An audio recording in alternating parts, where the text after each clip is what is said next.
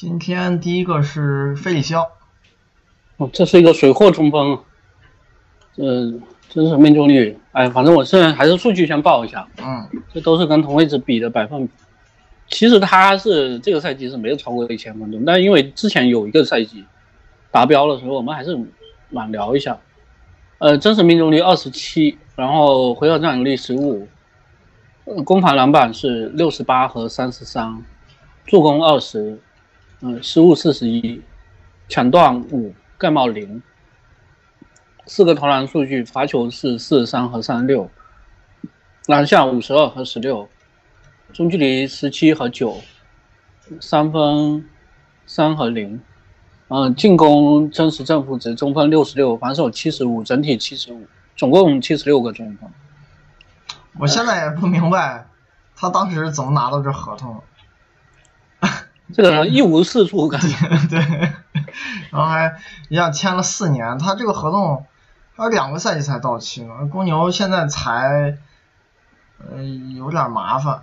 因为你如果是延期支付，要分摊到五年啊，这金额还是有点多。他们可能还是要强忍，要等最后一年执行完。好好就好在，那最后一年就七百五十万吧，就保障薪水会稍微降一点。哎，这这人现在就我我就觉得他比比永博这种还是要差。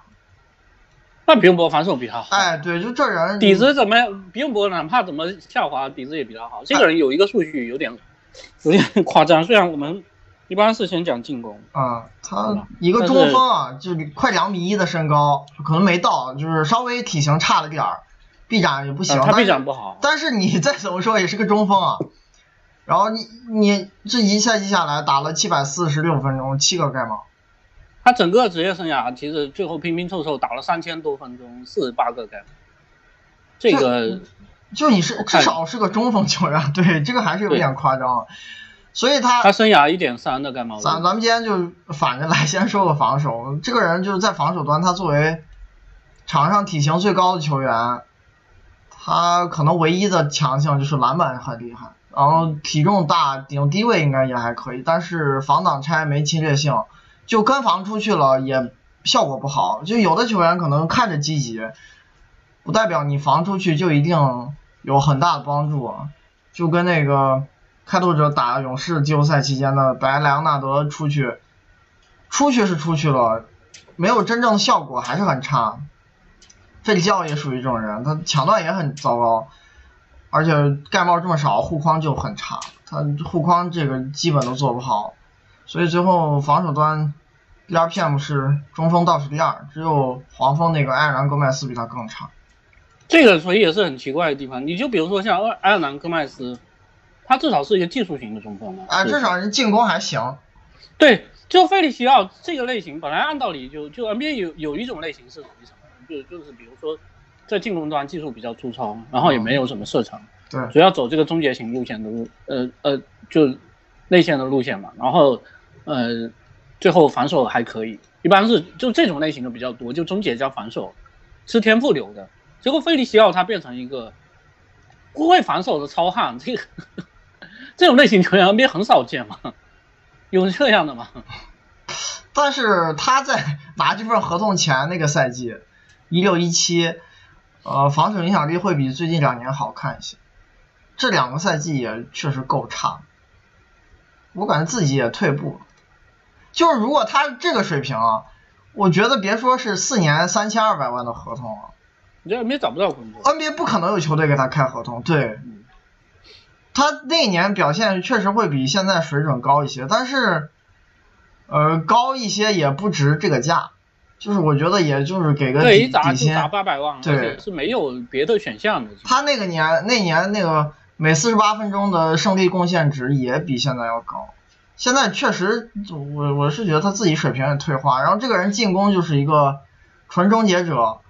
但是终结不够好，然后也不完全不会传球，进攻篮板率也不是顶级的，篮下命中率也不是顶级的。他这一年还出现三到十尺命中率暴跌的情况，所以真实命中率也没以前高。以前还有六十以上，作为终结者可能相对够看吧。现在也只是凑合。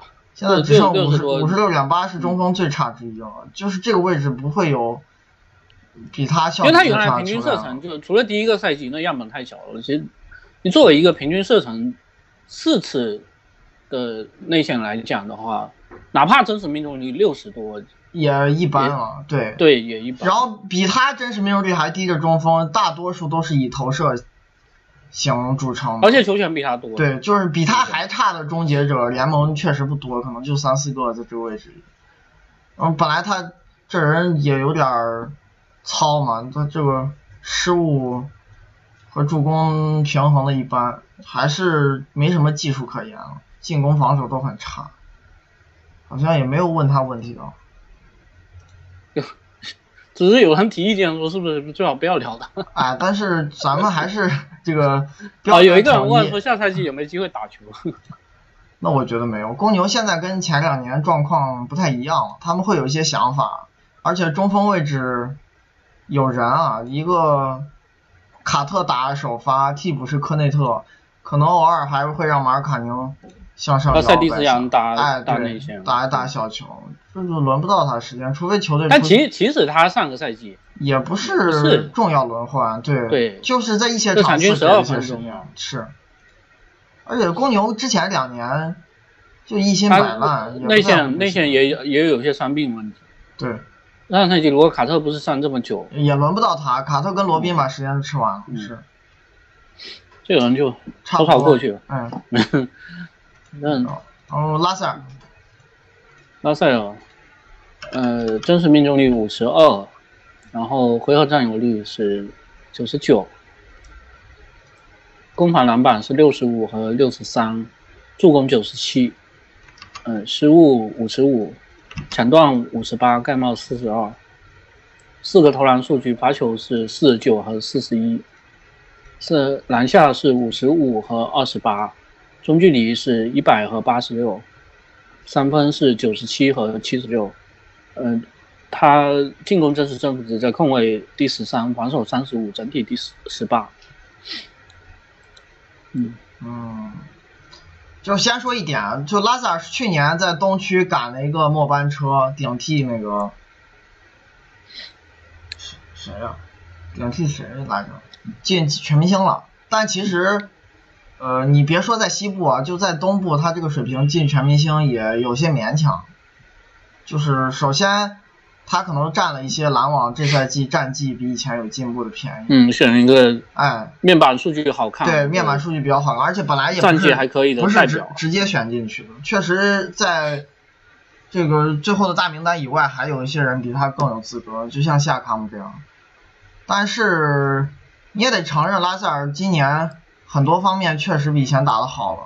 首先最重要一个，他出勤很稳定了，现在。之前两个赛季其实有过打的不错的一些迹象，尤其是在篮网第一年前半段受伤前那会儿，有但是伤完了以后，哎，对，开局打很好，然后伤完因为膝盖还是做了个手术，抖抖袖肌，后半赛季打的不太行，这个数据又掉回去了。但今年全方位进步了，这个投篮也更准了，传球和失误这些平衡也做得更好了。反正他这个人中远距离确实厉害，确实强，投射是真强。因为你这种球员不怎么打无球的，其实他在篮网开发进攻的任务太重了。他回合占有率仅次于哈登了，在这个位置。虽然哈登那个四十点五是独一档的存在，他跟后面的人其实没拉开差距，但是你至少开发进攻的戏份是非常足的，球队需要你干这么多活，所以你的三分产量必须要靠持球头撑起来。他最后三十六分钟能投九点三个。这真的是个人能力做到，而且命中率也不差。当然也也这个就是，现在好的地方就是说，这个人其实侵略性一般的情况下，他助攻率也很高。对，传球很好。呃，有一种说法说什么，他是一个得分型的，其实不是。不是，他还是呃传球跟得分兼顾的挺好。因为他效率不太好，还是低于平均线的。你如果只是靠得分没传球，他也不可能 RPM 有。呃，控卫接近前十这个水平，但他效率比较不不够好，这里头就比较尴尬的地方就在于，他其实不是因为三分投的少，而是因为篮下三分频率高成这样的情况下，居然跟中距离还是一个五五开的比重。因为篮下打不进去，最后只能退而求其次投中距离。就这个人，他比如说真的往里头运运到确实确定你这个球是要打两分球的情况下，他一般是习惯把节奏降下来，比如说屁股顶着后面的那个对被挡住的对位人嘛，然后体型然后想想又找找。啊，这人找找中距离，跳投啊或者抛投的机会，他不会说我正面比如说靠速度真的去把你的就就是反挡拆的这个中锋给他过掉，他的爆发力还是不够。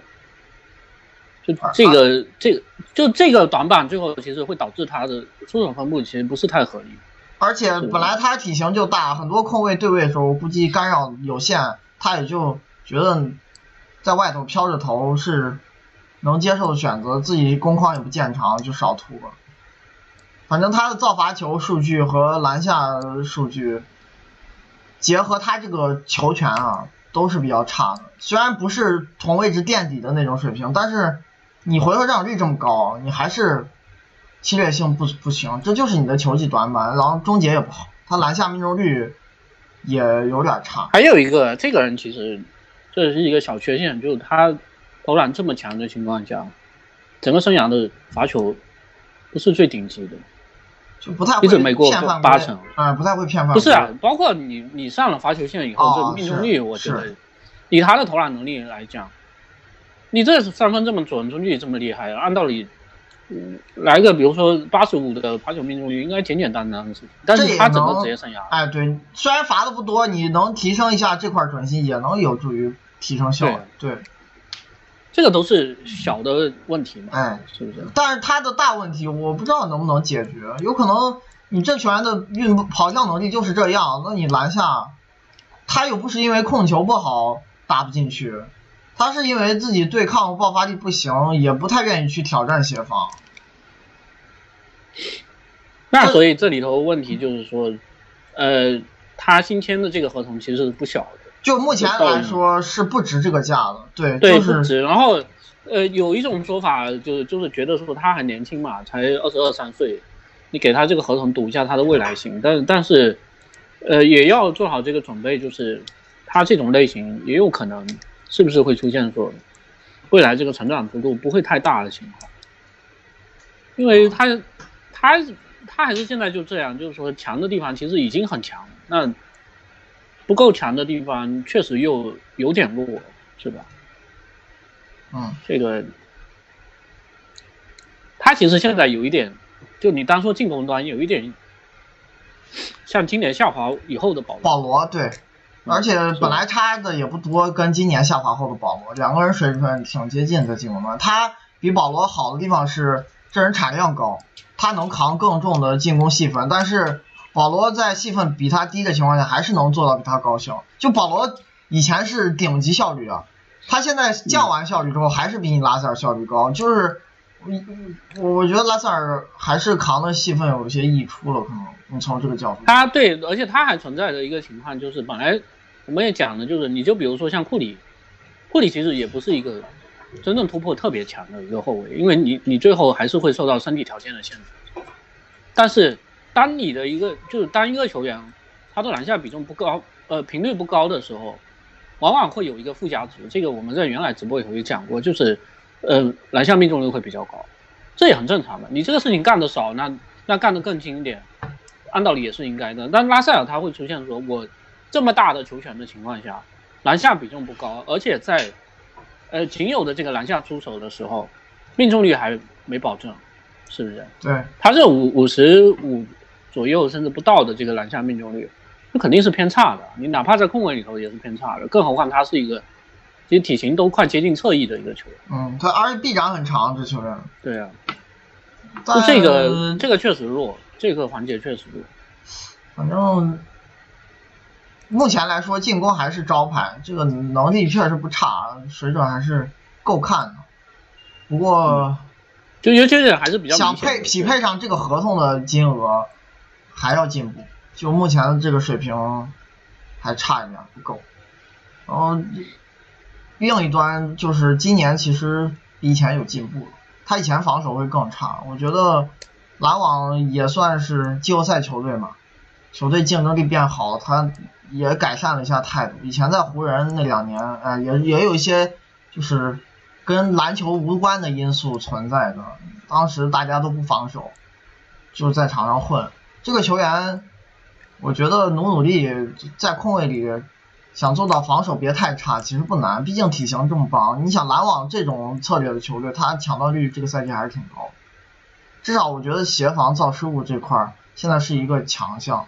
他的问题就是，确实单防没啥压迫性，进攻端突破制约他的那个问题，在防守端单防也是，就是一对一，不是那种能把别人逼到很难受的单防者，而且他的任务也不重。篮网还会守一守联防，那对单防的要求就更小了。所以他就会出现，防守有进步，但其实还哎对还是短板是，而且他连续两年篮板影响力好差。他现在唯一的强项就是造失误，你抢断率能维持的不错，已经让防守这端尽量看着好看一点。但是就是这种人，防守动作也小，不给人压迫性，反正犯规也很少，动作倒是挺干净。他现在这端是。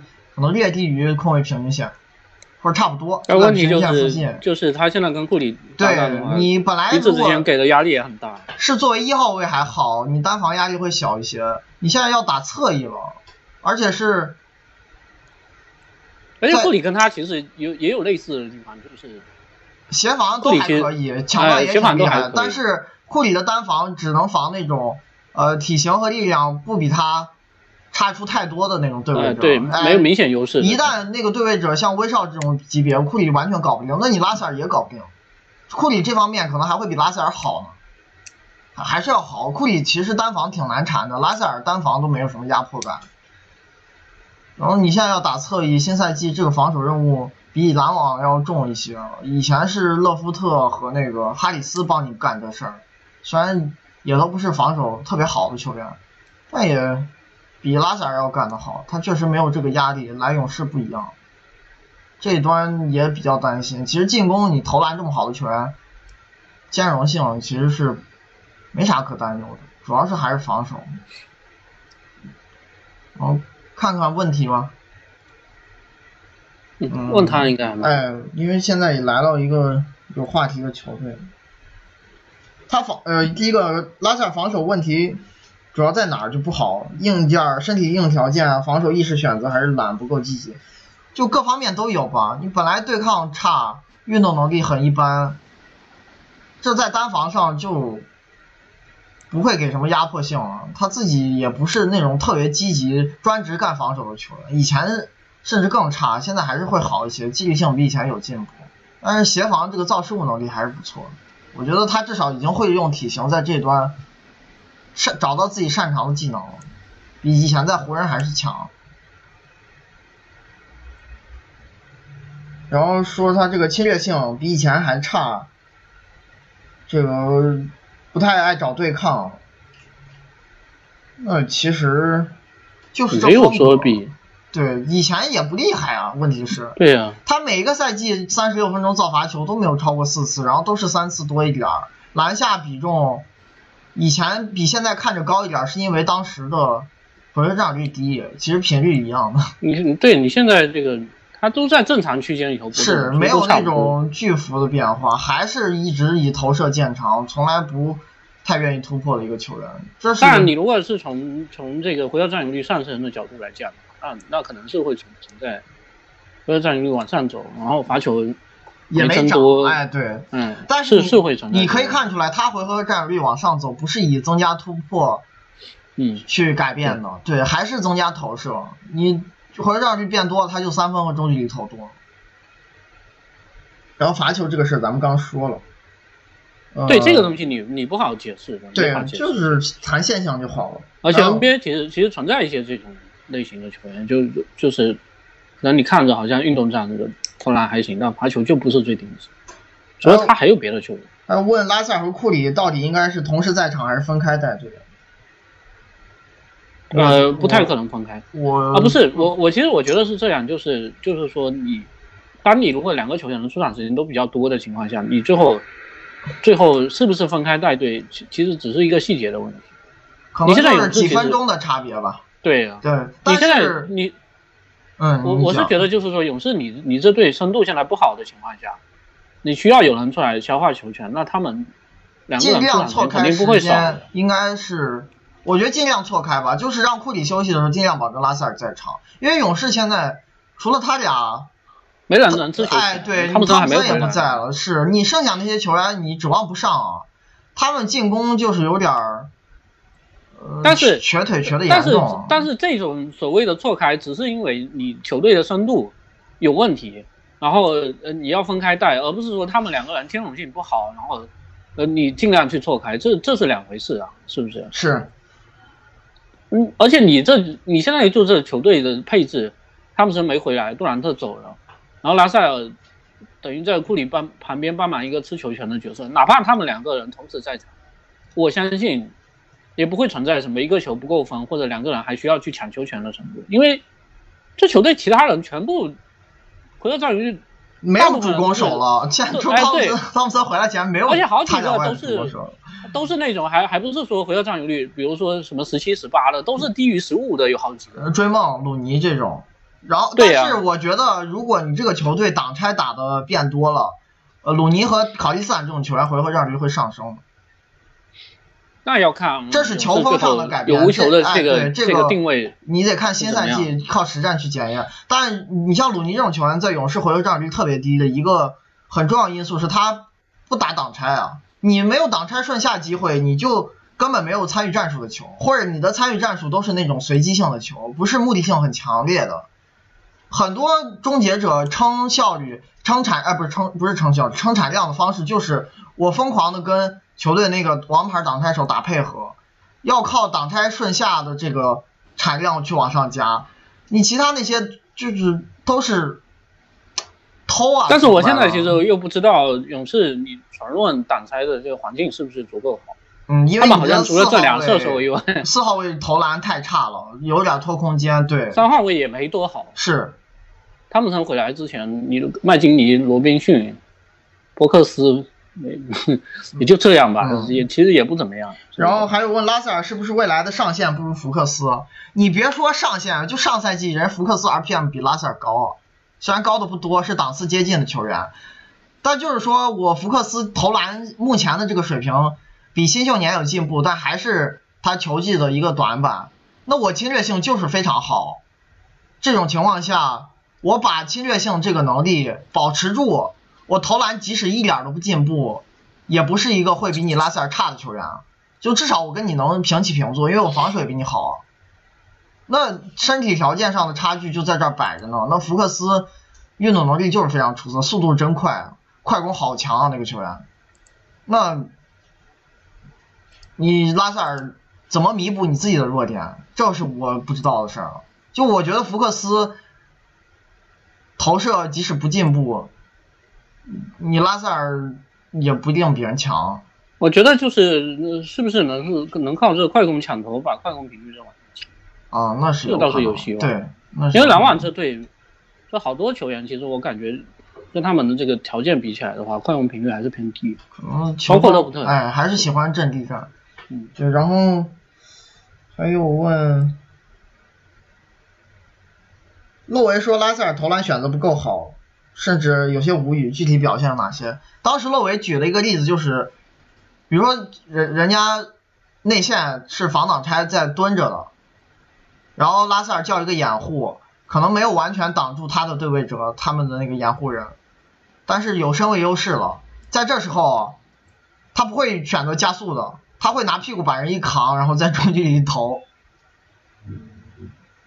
那这个我觉得还好吧，如果就是是真分的话，你可以有啊，对，因为他可能对自己的终结能力就没啥信心啊，冲进去也不一定是更好的选择。反正确实他的首选就呃就是在中间把问题给他解决。因为你想，他篮下出手已经很少的情况下，篮下命中率都不怎么高了，那你再多突，是不是篮下命中率还有可能更差？因为你面对的协防会更多嘛，对吧？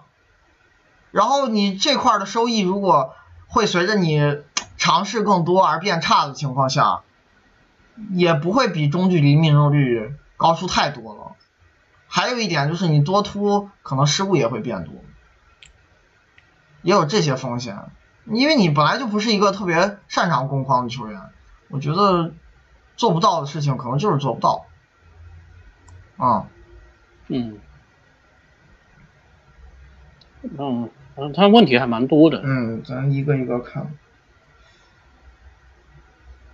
嗯，包括问他侵略性的这个东西，可能勇士的环境也不太利于他这样，因为勇士上赛季你要说篮下比重其实很其实空间不好。对，库里和杜兰特也不太依赖这东西，他俩无所谓。汤普森是压根儿我就不突破。我我觉得只要一个球队让追梦打大前锋，你这球队空间好不了。啊，那是，那你去勇士可能不会比篮网好多少，说不定还还差。啊，对，有可能。当然，有可能因为快攻变多，能多一些好简更简单的。但拉塞尔他现在这打法确实也不太吃空间优势的。啊那你既然都都不突破了，是不吃空间？你倒是这个投投篮分布上还蛮符合勇士的调性，对，是。就我不进去，照样能开发大量机会，不是以以从内再再打到外为为前提。然后还有一个问拉塞尔是怎么做到攻框频率这么低情况下，改变阵型能力有限，还有高助攻率的？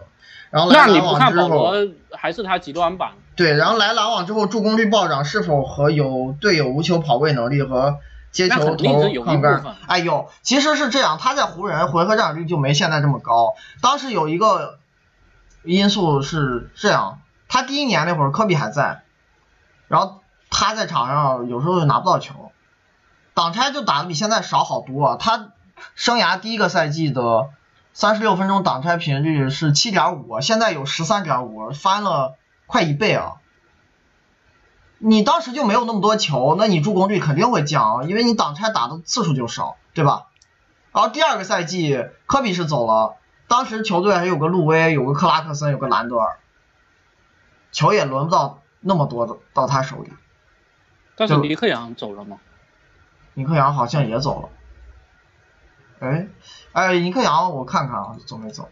但是那年路威其实前半赛季打得特别好，后面是被火箭交易走了。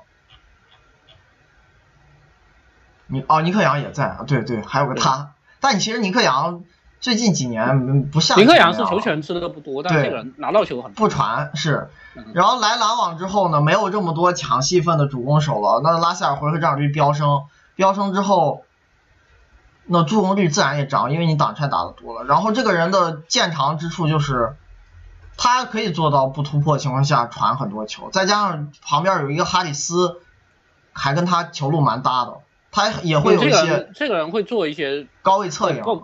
不不限于无球跑动，或者说是，或者是有一些就简单的上提或者下沉。其实其实你拉塞尔能够看到球，是，还有有时候就拉塞尔站弧顶，哈里斯就一个人绕着好几个掩护人跑，这样的战术也有。你有这种队友了，可能也有利于你助攻率升高。然后今年他自己失误又控制的更好，这是一个很明显的进步。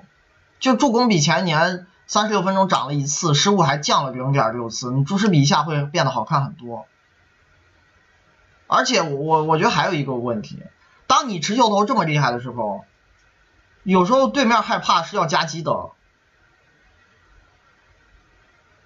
就是你改变阵型可能不需要突破，你在很远的位置就把阵型已经改变了，或者是你叫个掩护，你至少没有这个地方，其实其实按道理应该是就是说，如果有人被挡住的话，那那是没错，你你就拉塞尔他，你就比如说你我们现在假设篮网在打挡拆啊，然后接下来的一个情况就是说，呃，拉塞尔对位了，我们假设是被阿伦挡住了，嗯，是不是？被阿伦挡住了，那你这个时候对面的中锋，我不能说因为拉塞尔他没有过人能力，我就不出来防你了。那你投死你因为他的防守，，哎，对他的防守还是就就是你防守还是要出来的。那你这个时候，如果说拉塞尔，他哪怕他过不掉中锋的话，他在中间这样运运，如果阿伦跟拉塞尔把距离拉开的话，是会有剩下机会，是不是？还有时候，那你如果说，嗯，那你如果说呃侧翼你再加一个兵力过来去防阿伦的话，那你又会放掉有可能外线啊。哎，哎，对，或或或者有时候，这是也是一种为因为这个球员持球投三分的射程好远的，他挡拆的很多位置就离三分线可能还有个一两步，可能一过中场那个中圈弧顶，没多远就开始叫掩护，这时候他有持球头威胁，有的球队他会觉得你有这种威胁，他不老老实实蹲坑了，他就要跟出去，跟出来之后局部形成一些夹击啊，或者上提的延误，那你阵型其实就已经被改变了。对，其其实就是这这几这里头有涉及到挡拆的一个方式，就是说，其实突破型的后卫跟外拆型的内线是比较搭的，然后像拉塞尔这种持球投的内线，其实跟顺下型防更搭一点。哎，是你最后空间不会拥挤重叠。你哎，对你最后的一个大原则，其其实就是，呃，两个人可以拉开距离嘛，是不是？是。呃，而且我讲一点啊，就是说，你你们不要觉得好像跟那个挡拆型的顺下型的中锋搭档的时候。后卫也是死命去过人的，他不是这样的。会不会有其实有一个前提条件是什么？就是你如果比如说给你掩护的这个球员，他真的没有什么投射能力，他接球的位置要比较深的话，你要给他一个剩下的时间，对不对？就就你比如说你你的这个掩护人，他挡完人了以后，然后他再往里头走，这里头大概会有一个几秒钟的时间，你要有这个时给给这个中锋这个时间，你你把让他到了合适的位置接球才可以啊。你你如果说太快就冲进去的话，那可能对手占一个 gap 位，你你两下兼顾了，就就是横移的两步，你突破后卫突破又防住了，然后内线顺下又防住了，那你这个时候有可能慢反而是一个优势。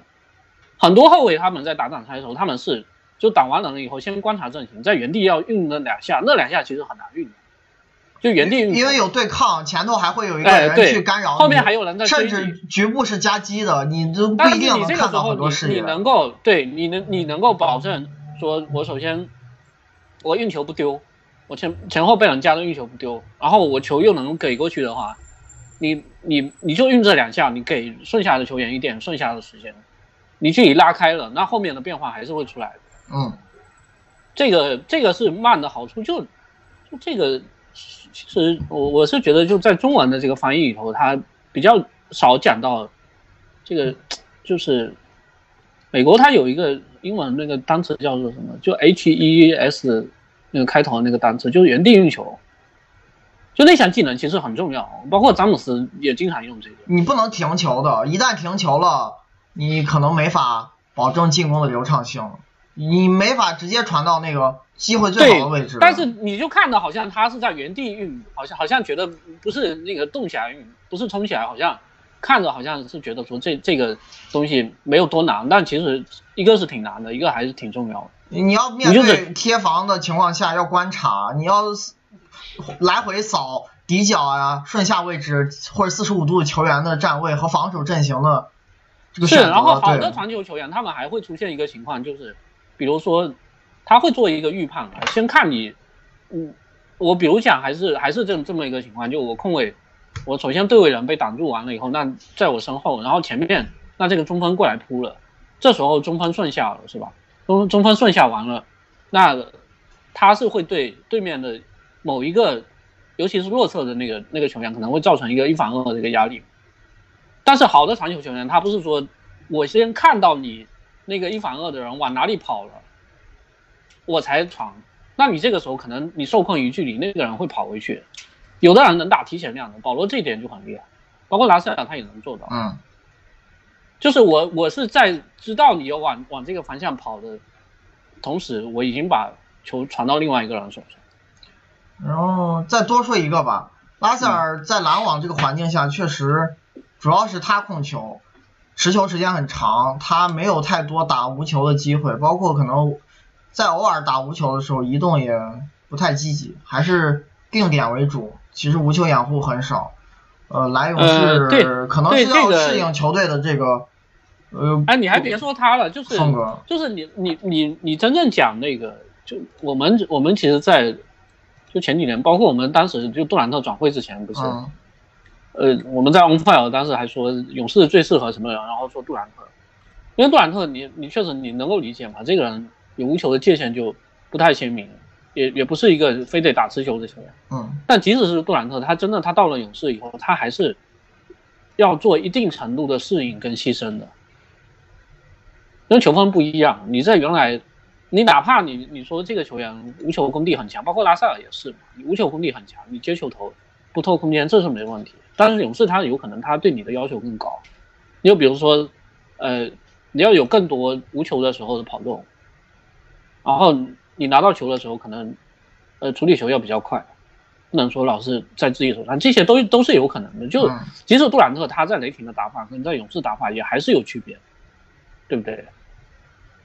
呃，所以我我觉得他就是有有能力适应勇士嘛，然后包括勇士他现在也处在一个转型期，转型期那是不是说勇士他也要开始适应这些新的，等于一个新的配置嘛？反正互相适应，这可能是需要一个过程。嗯，也可以，这个过程观察也起来也很有意思。你就看看球员自己会做出哪哪些选择，因为跟以前环境不一样，他自己要调整。是，包括 NBA 确实也比较少这种真正意义上双控球的。行吧，再下一个奥古斯汀，就问题奥古斯汀嗯稍等一下，奥古斯汀，呃，真实命中率是九十七，然后回合占有率是二十八，呃，前后板是三十二和九，然后助攻六十一，失误四十九，抢断十一，盖帽零，嗯，四个投篮数据，罚球是五十九和九十二，嗯，篮下是篮下是四十一和七十五，然后中距离是十三和四十七，三分是四十九和九十七。他其实进攻真实正负值就比在控卫球就比拉塞尔第一位，第十四嘛，然后防守第五位，第四十，整体是第二十，也就比拉塞尔低两位。你你就是，当然这个人因为年龄比较大，你肯定不能这样比。嗯就说如果上个赛季单位时间的贡献的话，差不多其实两个人差不多。但是还是有风格上的巨大差别。这个人很低产，他就是那种我打一下就要征求一下的完美效果，不犯错误。呃，如果要让我多打，可能就会多犯错，所以他不愿意多打，把这些戏份就让给别人。他作为控卫挡拆手，回转率还是太低了。其实一一直如此，他是整个生涯都不是一个高产型的球员。他这几上个赛季还能做到篮下命中率超过百分之六十，我觉哎得都有点意外。这个人这个这年突破感觉有进步，生涯攻框效率最高的一年。他当然，是不是说也是跟跟一个 NBA 可能比较好的一个战术型、空间型中锋打篮有关系？嗯可能，但是反正最近两个赛季在魔术也算是生涯又一个高光的巅峰了。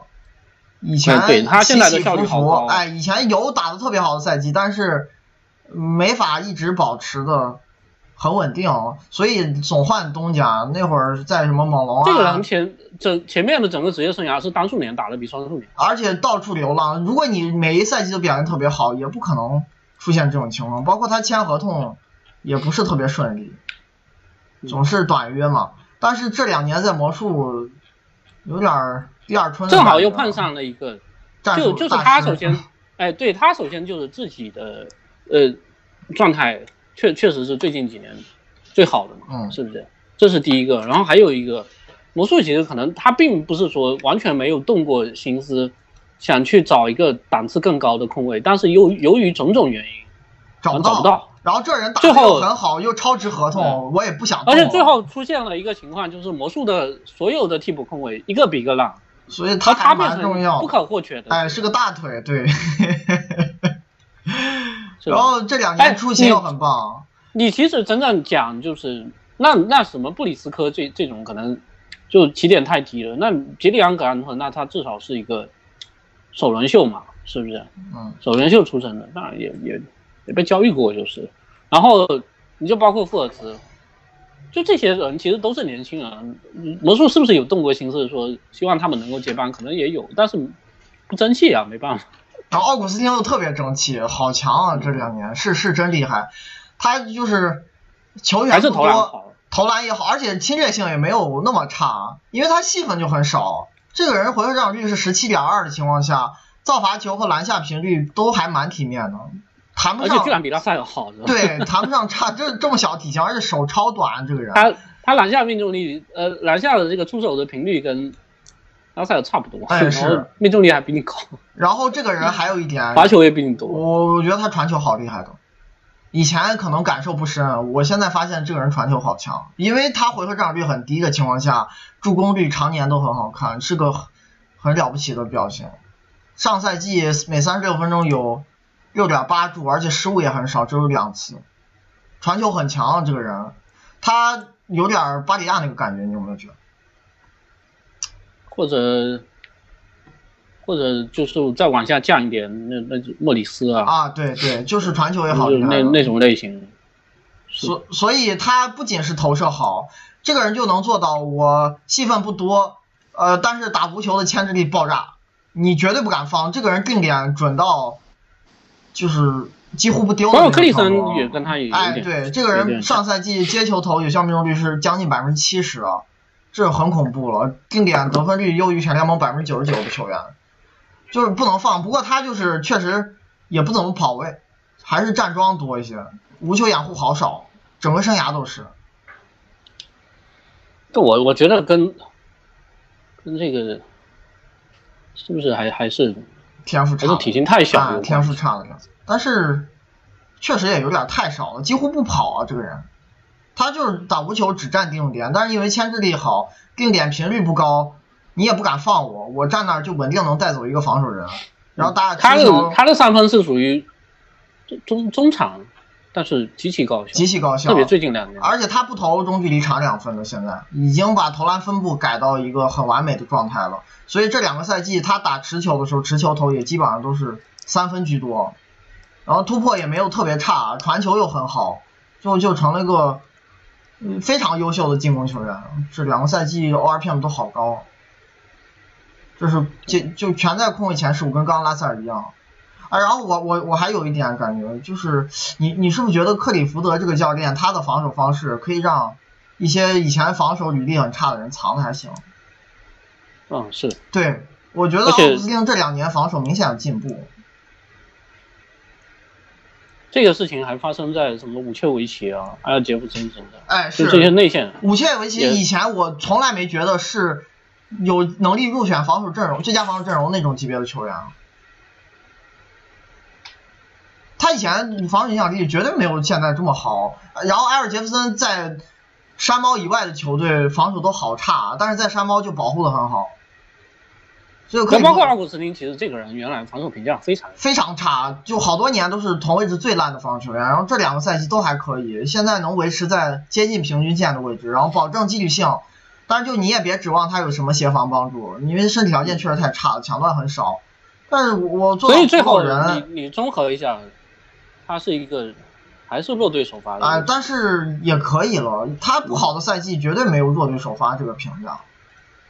对，现在也，我觉得这个环境也挺适合他的，就魔术把他保护的很棒，因为武切维奇协防很好，他们还有一个前锋的协防高手埃萨克，呃，包括进攻端，魔术他也有一点比较好的地方，就是虽然这队好像没有真正的主攻大神，但是每个位置每个人球权都给他吃一点点，哎最后对对控卫依赖吃球权的要呃要求不高嘛。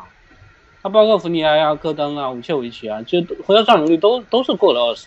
然后呃防守的时候，有时候福尼埃会帮奥古斯汀防一些他实在搞不了的后卫，就是碰到威少这种，他肯定不会 对位的对。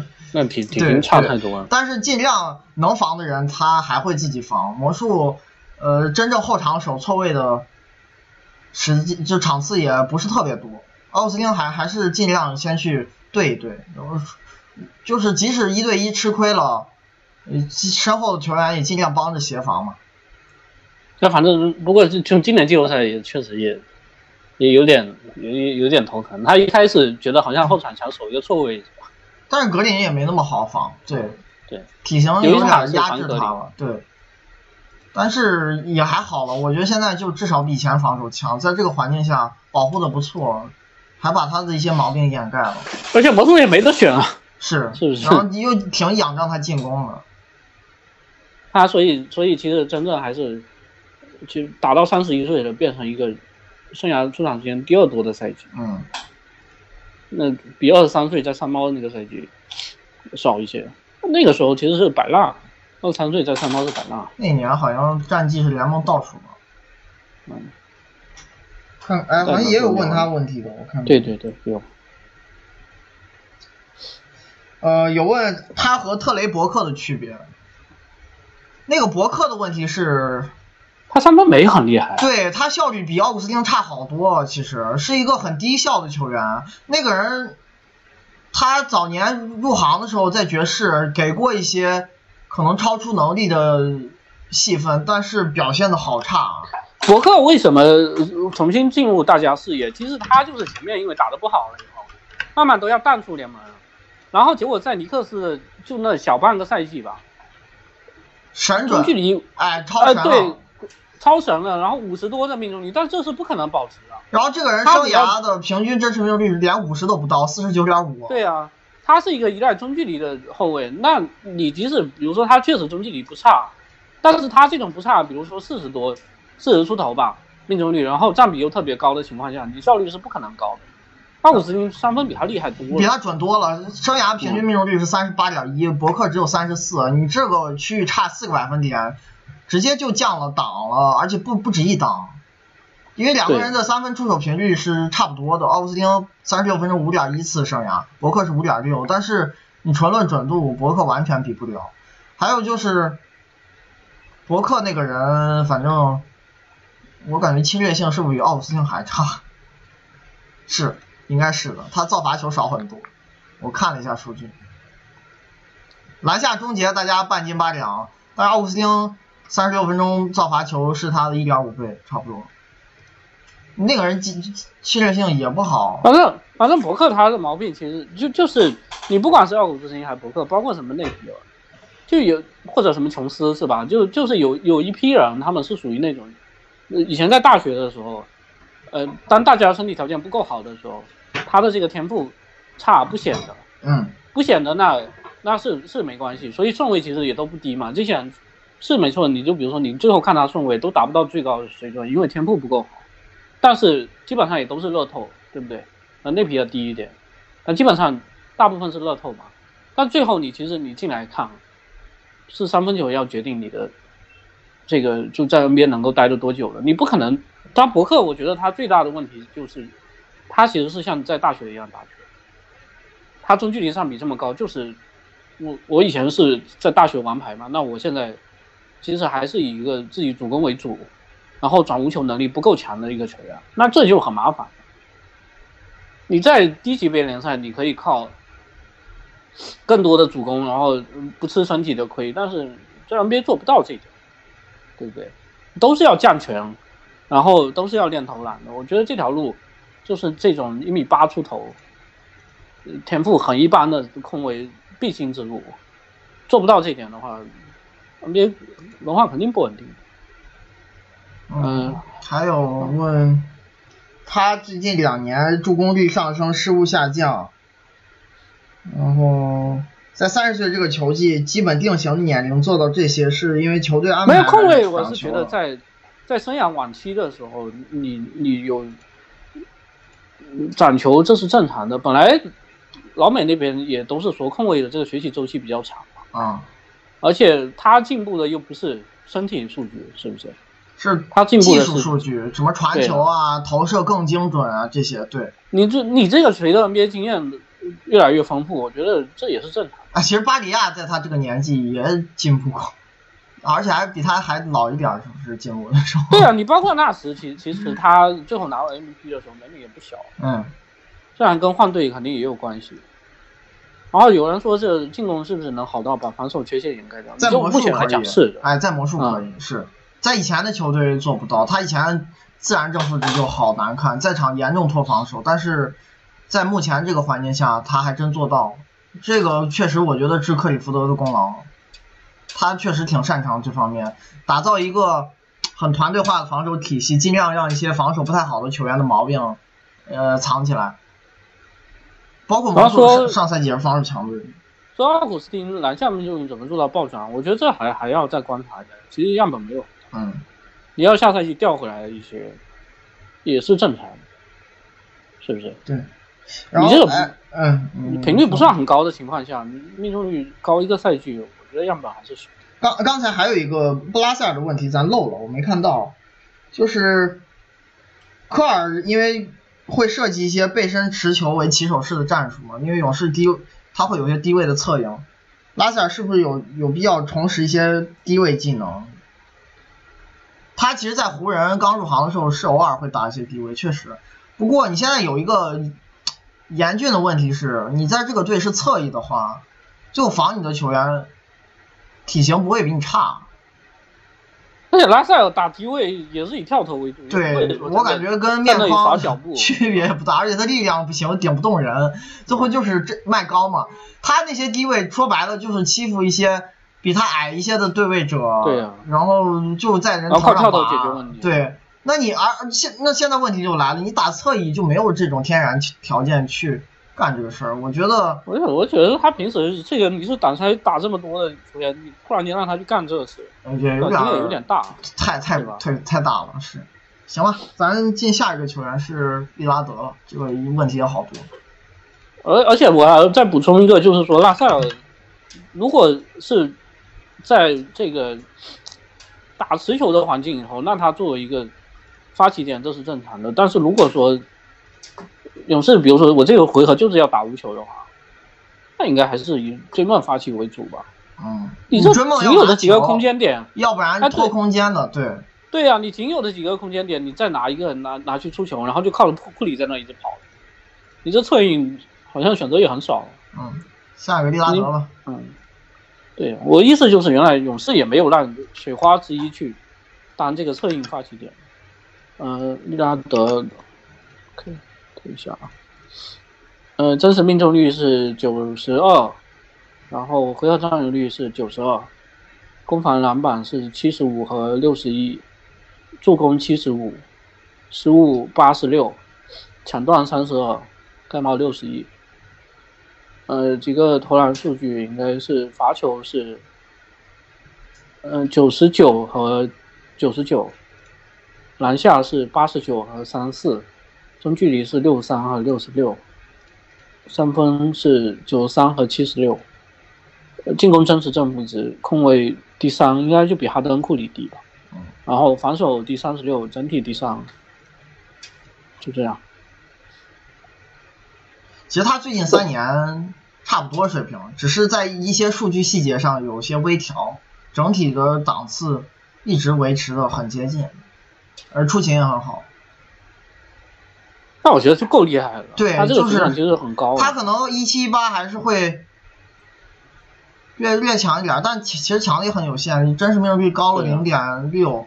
然后这一年他的失误更少，对我觉得差不多，最后水准就一直维持在这儿就够强了。现在因为威少和保罗都下滑了，他在第二梯队控卫里会有一个明显的优势。而且他这一年的进攻真实正负值只逼库里啊。对啊，就是因为哈登是自成一档了，那个是全联盟 ORPM 第一，他和库里其实蛮接近的，会比剩下人拉开一些差距。而且利拉德几乎是这个赛季全联盟最好的挡拆手。就单论挡拆持球这一项的产量跟效率的结合，他就是全联盟最好的。沃克应该会比他略差一点。然后哈登和库里现在就是一个是单挑为主，一个无球。对，纯挡拆没有他们打的这么多了。对，沃克是会产量会再高利拉德一点，他三十六分钟多打一点二次，但是得分率会也低一点。然后利拉德是。反正就他俩吧，这两年就是挡拆的频率跟效率结合的最好的球员。上个赛季也是，确确实强。这球员投突传俱佳，就是一个进攻大神，全联盟最好的进攻球员。哇，这第一轮把雷霆锤死，真真恐怖。他他反正造罚球这个事儿，我牢牢给你拿住，不会降的。还有一个。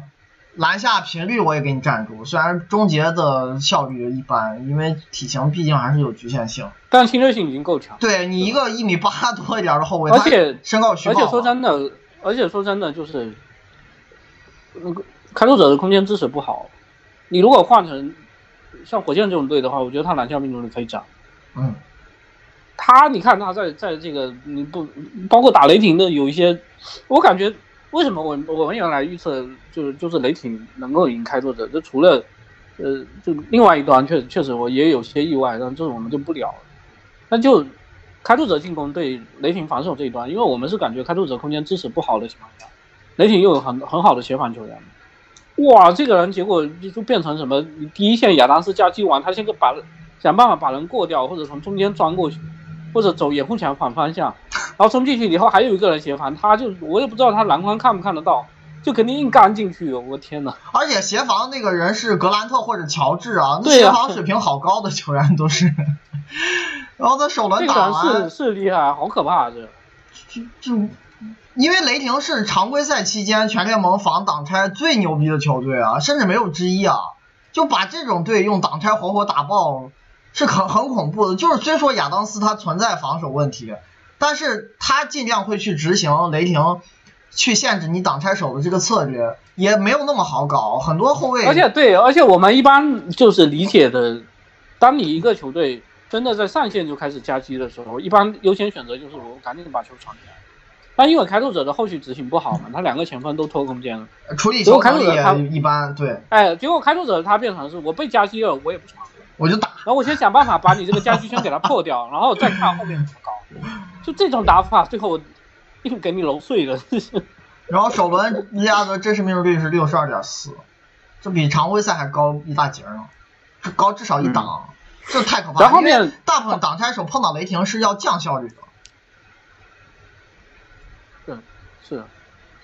然后后面就是他的表现稍微掉下来一点，结果一堆人又开始批评说这个人只是一个普通全明星了，又什么的。哇！我当时我就是，我我不是说他真的就就比库里厉害了，他应该现在跟库里还是有一定差距的。但问题就是说，你不能因为这个西决两个队配置相差很远，然后开始大讲这个库里和利拉德有巨大的差距，是不是？而且这个是这个时候还忘了，好像就首轮是把他吹到一个什么程度，嗯，太胜负论了，这个很没意思的一个事。更何况嗯利拉德应该他是在西决还是带着一些伤病在球场。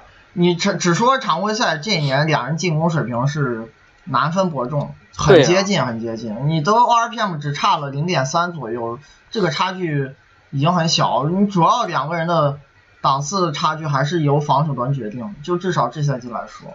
然后就他进攻确实强了，好够强。对他就是中距离准心一般，但是他投的少一点儿，尽量保证比较魔球化的分布，但是也不可能做说说我完全不投中距离，但是确实准心，呃不是最顶级的。然后三分，因为他投篮难度过大，他保证产量的情况下，三分命中率一贯达不到库里那个档次，所以他真实对命中率这个人其实就已经很棒了就是，对他的问题其实是在于他没有哪个区域，你单看命中率是最最拔尖的，你不管篮下还是中距离还是三分都没有，是吧？嗯但是他可以保证，比如说我篮下高产、罚球高产、三分高产，你最后看效率还是还是不错。嗯对，最近三年都是百分之五十九上下，这很很变态，尤其你要结合他的进攻细分，而且这个人传球也不差，他只是传球并非优先选择。呃，而且对，而且就就是是在在开拓者这个环境里头，我不好判断他的他现在是他的传控数据是属属于哪种类型的，就是控制失误优先，传球能不能传到好的位置，其实他助攻率相对他的这个控制失误来讲没有那么拔尖嘛，是不是？但问题就在开拓者队这这个队，我其实说真的不好说，是不是传球是一个优先选择？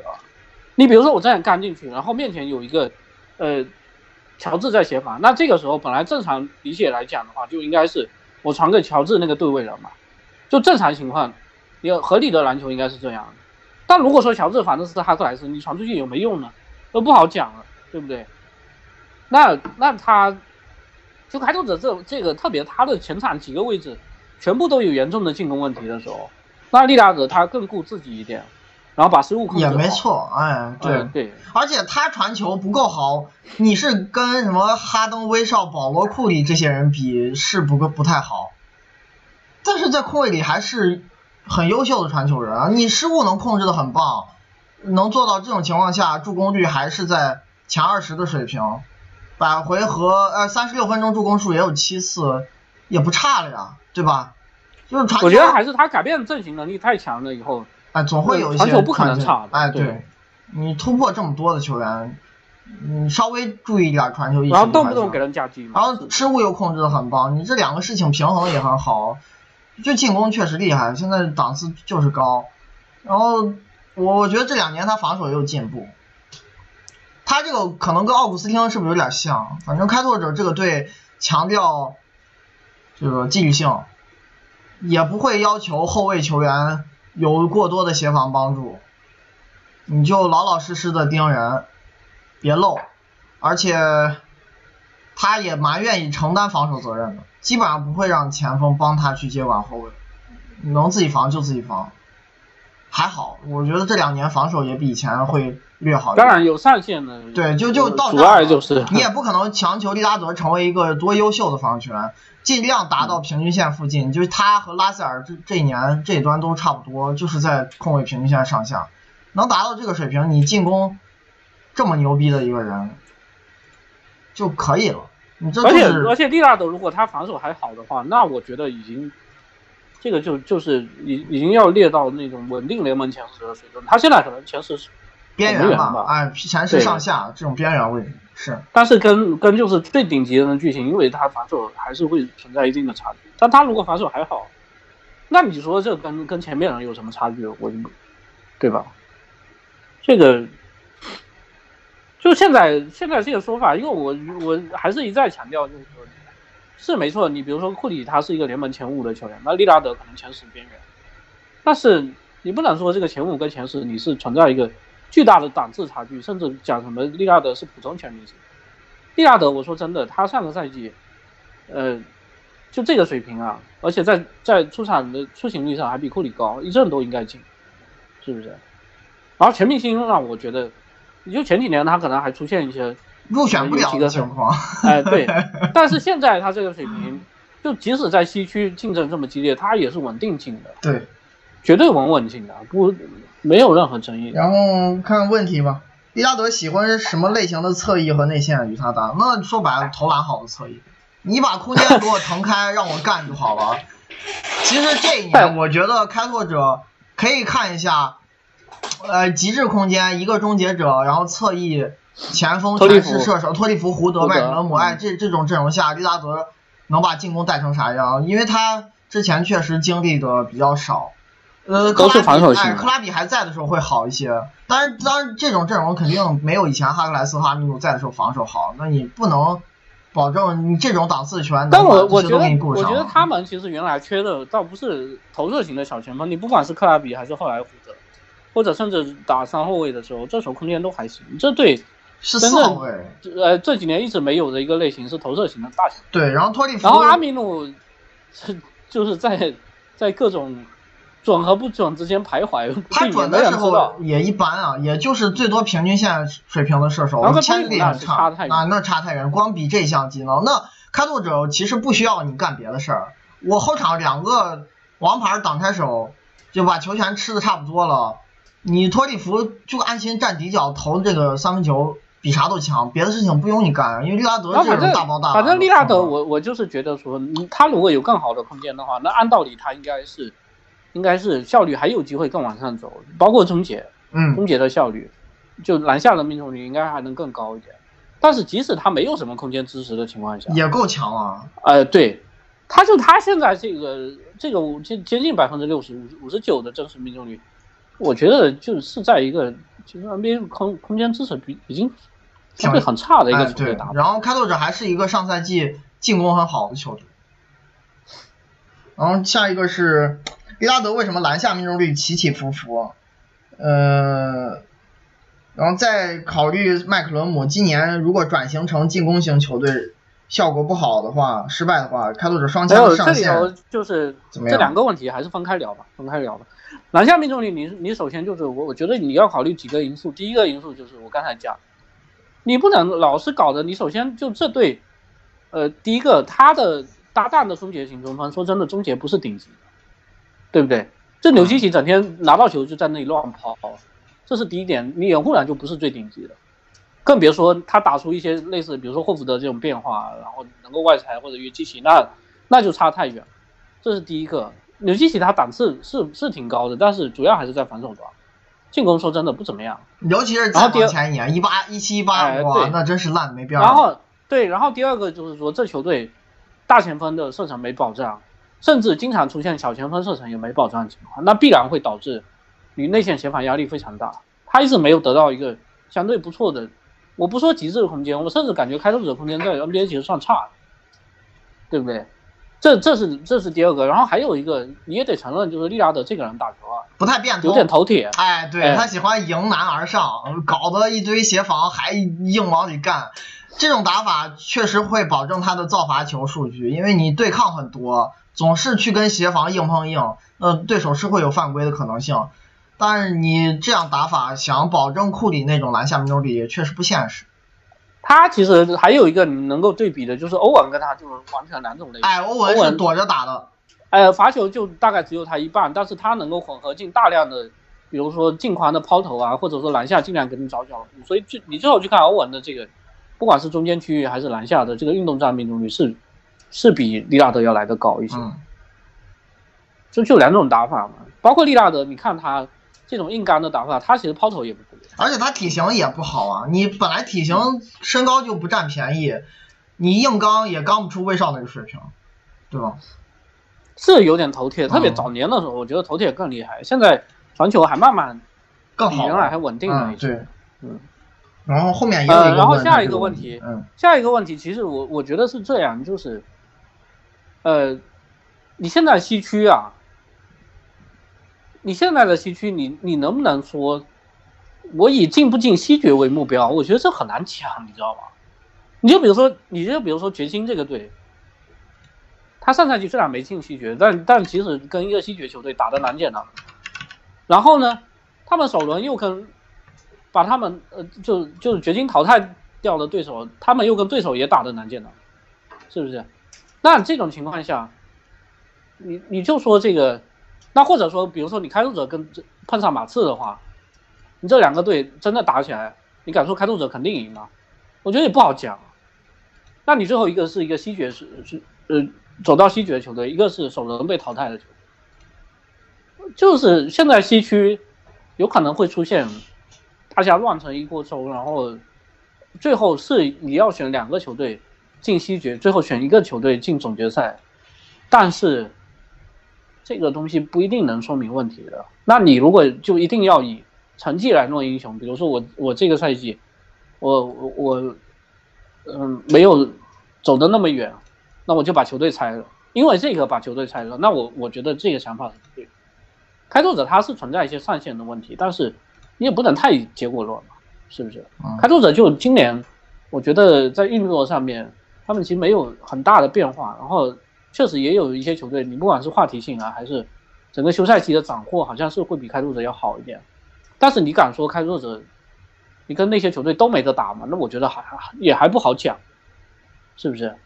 他们今年多花钱了呀，交了更多的奢侈税，就是为了弥补那个纽基奇受伤缺阵。对，但现在反正就西区，你你现在这个这个说真的没有顶级强队，大家其实都有机会的。那你如果最后你没有达到预期的话，最后还是要看你出手的方式是什么样。是，是不是？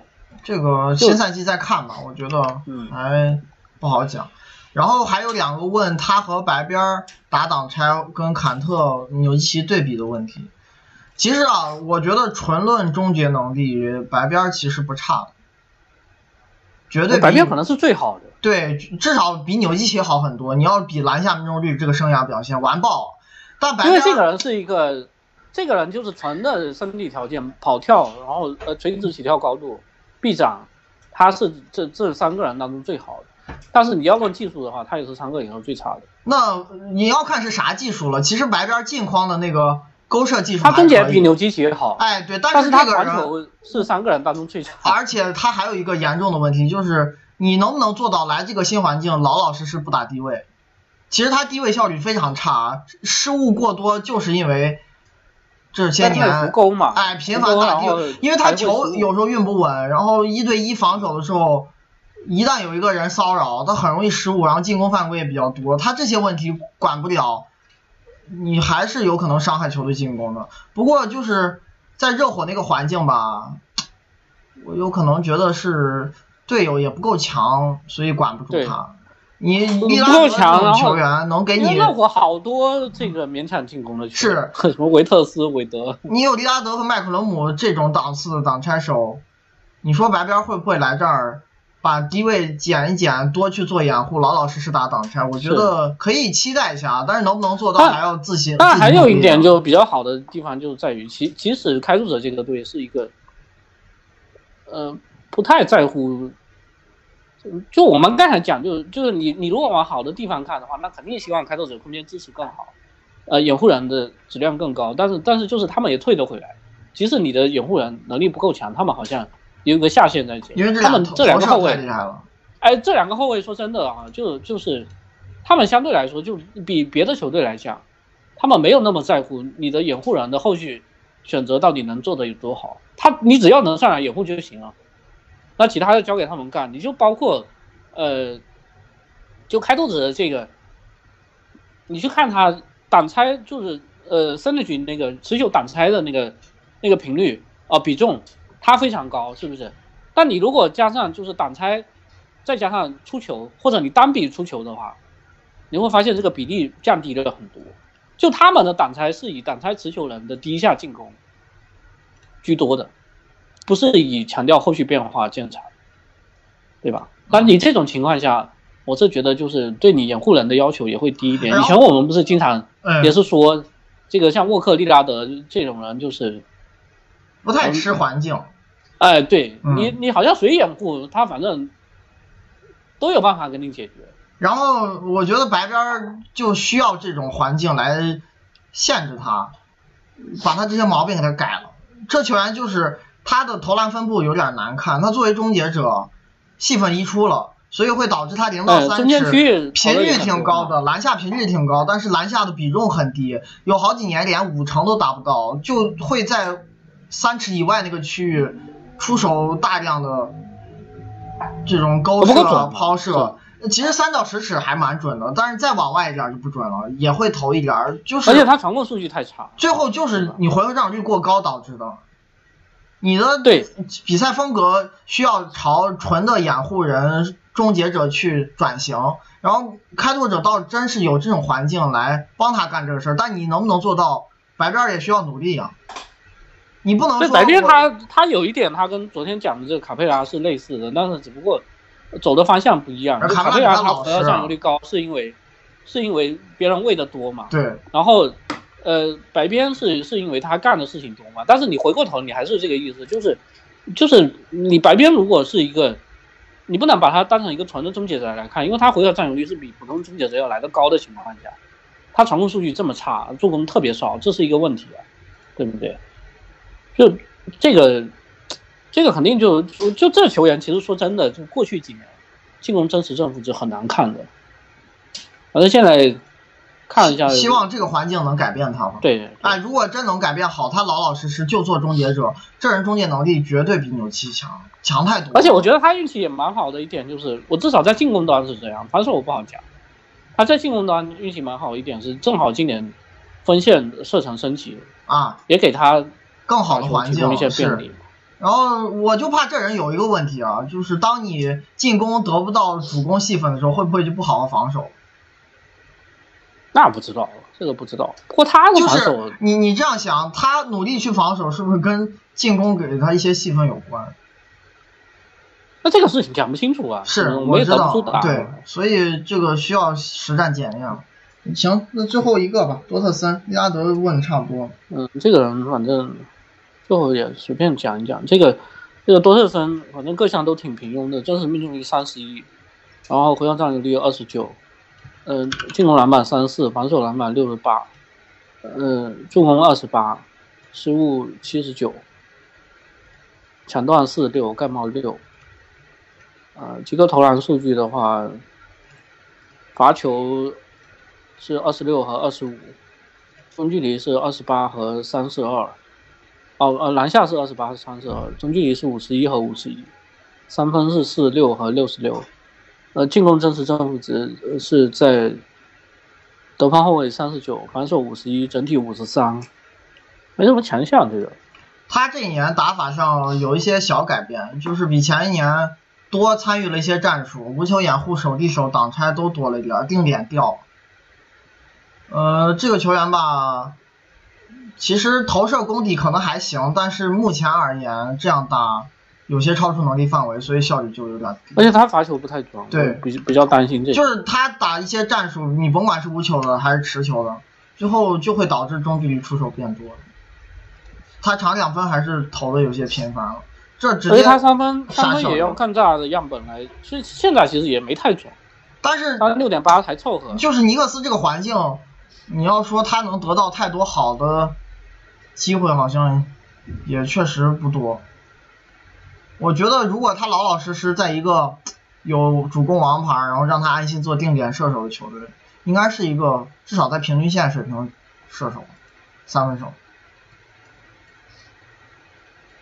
就命中率还行，而且他这个接球投他贴防比包括罚球不太准，哎但他贴防比重好高，是，嗯，这个人防守，他可能干的事也有些超出能力范围。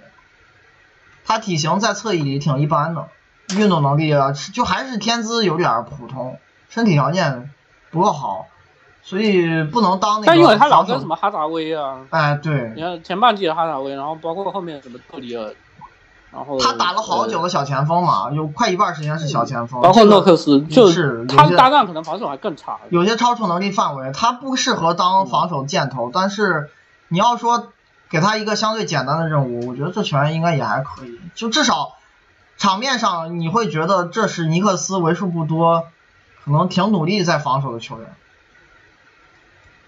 我觉得这个球队不适合他，他 可能也没多少潜力，因为入行就年龄很大，现在都二十五岁，这打了两年，其实是个极战型球员，是一个三和 D 都有一点，但也都不够好的球员。去一个强队打一个老老实实的侧翼轮换，会比尼克斯这种环境更适合他。但是也没办法，你现在就在这球队里，新赛季还有一大堆竞争对手 对，这个埃灵顿、布洛克对，好多人，还特里尔，这个位置人有点拥挤了，也不知道会有什么样的轮换包括那两个小前锋，搞不好有的时候还一块搭的。是，那到时候又得他防守任务很重，是不是？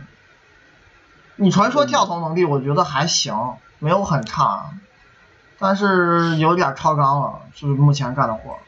什么无球掩护，还是挺平庸的一个球员。对，无球掩护啊，然后这个手递手啊、挡拆都在打，确实有些超出能力范围，干不了这么多。嗯、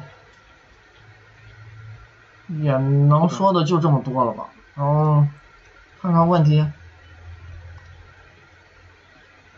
有问他的吗？好像有一个有说一个什么看持球挡拆效率还可以。